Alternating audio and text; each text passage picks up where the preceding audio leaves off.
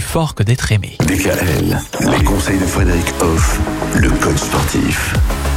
À l'occasion de la semaine européenne du sport qui se tient jusqu'à vendredi, euh, Frédéric, on rappelle que le sport, eh bien, c'est la vie. C'est la vie avec un grand V, mais oui, profitons de notre corps pour le faire évoluer, pour le faire bouger. Et il y a, en fait, il n'y a pas de limite.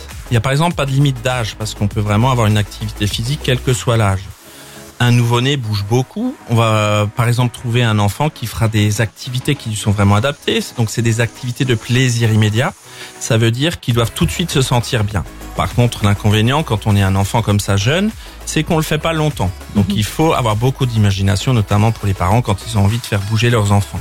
À l'opposé, si on prend par exemple nos seniors, eh ben eux, ça va être des activités adaptées où on est plus sur de la mobilité, mobilité articulaire, un peu de travail de renforcement, travail de respiration.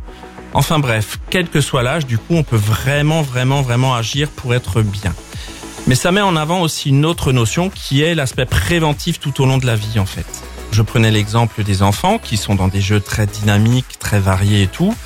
Et ben déjà ça a une action sur le corps puisqu'ils sont en pleine maturation, le corps grandit, l'adolescence approche et tout ça et du coup en fait tout ce qu'ils font là va servir à ce que cette maturation, cette évolution du corps se passe bien jusqu'à l'âge adulte naturellement. Donc à chaque moment de la vie, on peut agir en prévention par rapport au cycle de la vie qui suit. Mhm. Moi j'ai une question, est-ce que quand on est ado, est-ce que c'est pas grave de faire du sport intensif par exemple? Est-ce que c'est pas dangereux justement pour la suite?